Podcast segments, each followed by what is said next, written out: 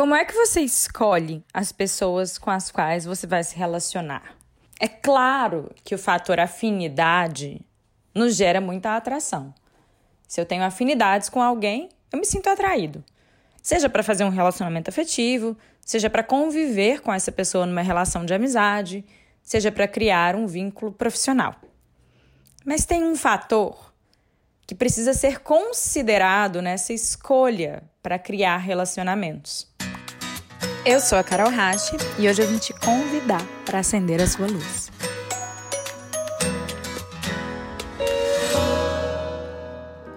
A vida inteira a gente aprendeu, né, que a gente deve escolher a outra pessoa por aquilo que nos atrai. O que é que eu vejo de interessante nessa pessoa?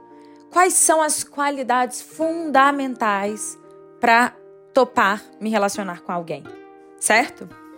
Hoje eu vim desconstruir isso e eu vim te contar que a análise mais importante na construção de qualquer tipo de relacionamento é saber se a gente dá conta de conviver com os defeitos do outro. A gente precisa olhar para as partes de sombra do outro e, com muita clareza sobre as nossas próprias limitações, nos questionar se vamos dar conta de conviver com aquelas sombras ou mesmo se vamos dar conta de conviver com a luz do outro.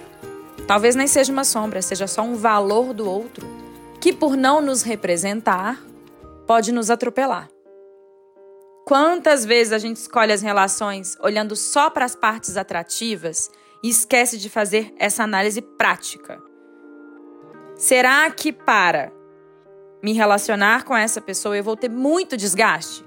Porque eu aqui, com as minhas próprias limitações, não consigo conviver bem com as limitações do outro? Porque, olha, gente, existe uma infinidade de sombras. Eu, Carol, tenho facilidade para lidar com algumas. Tem algumas que não me incomodam muito.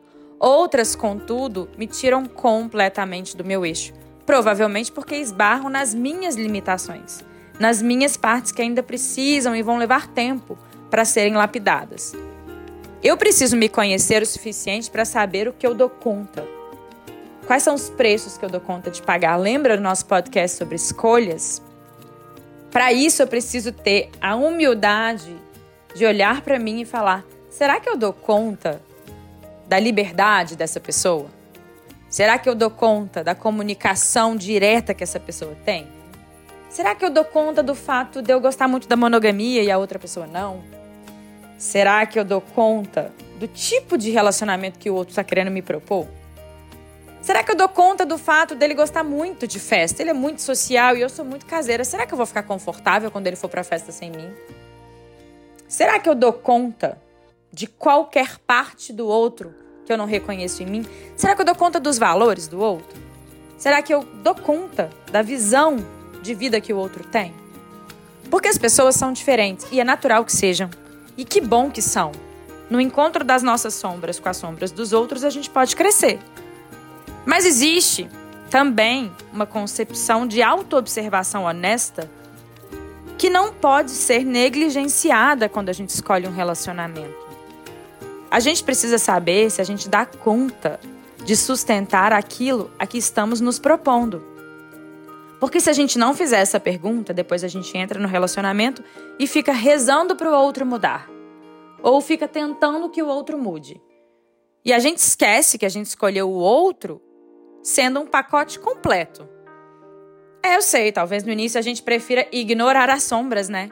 Talvez a gente tá com tanta vontade de ter alguém do nosso lado que a gente ignora as partes menos bonitas. Mas elas estão ali. E não é razoável, não é sensato ignorá-las, porque elas vão aparecer de qualquer forma. É o contrário, a gente precisa investigá-las no início. Início de relacionamento é um momento que ninguém mostra muito as sombras. A gente fica sempre tentando maquiar, esconder, mas sabendo que eu preciso ter clareza sobre as sombras dos outros para considerar se eu com as minhas próprias consigo conviver com elas sem muito desgaste, sabendo disso, eu vou me propor a investigar as sombras do outro. Não é razoável que eu tente empurrá-las para debaixo do tapete, que eu finja que eu não estou vendo. É o contrário. Eu vou procurá-las. Não porque eu quero desmascarar o outro. Não porque eu quero tirar aquela fantasia gostosa do início do relacionamento. Não. mas porque eu quero fazer uma escolha madura. Eu quero conhecer os defeitos do outro para poder me perguntar com muita franqueza, muita clareza, muita verdade: será que eu dou conta disso? Pode ser que nem seja um defeito, tá? Pode ser que seja uma escolha de vida do outro que atropela algum valor meu. Será que eu vou conseguir mudar esse valor?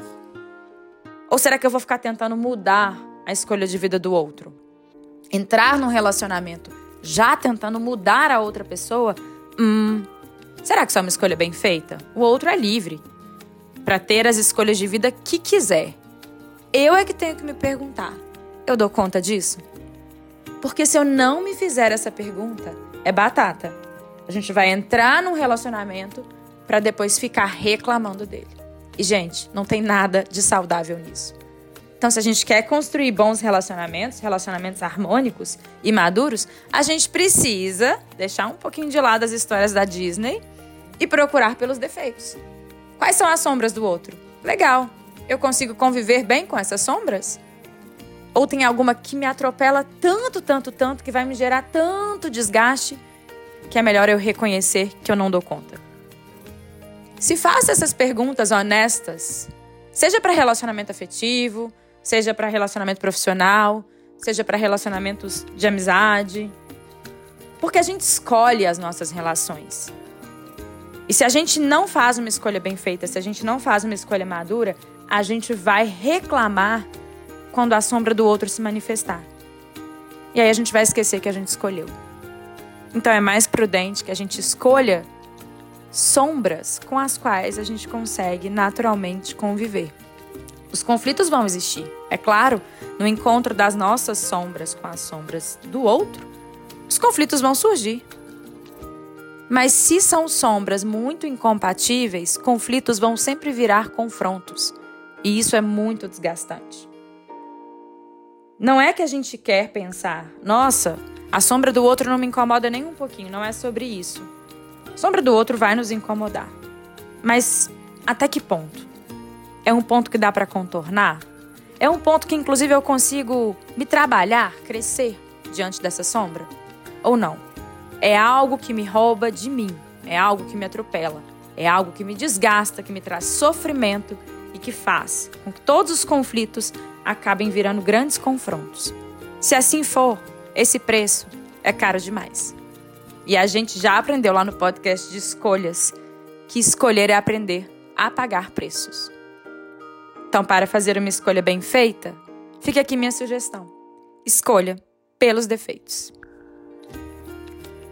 Gratidão por me doar alguns minutinhos do seu dia para essa reflexão.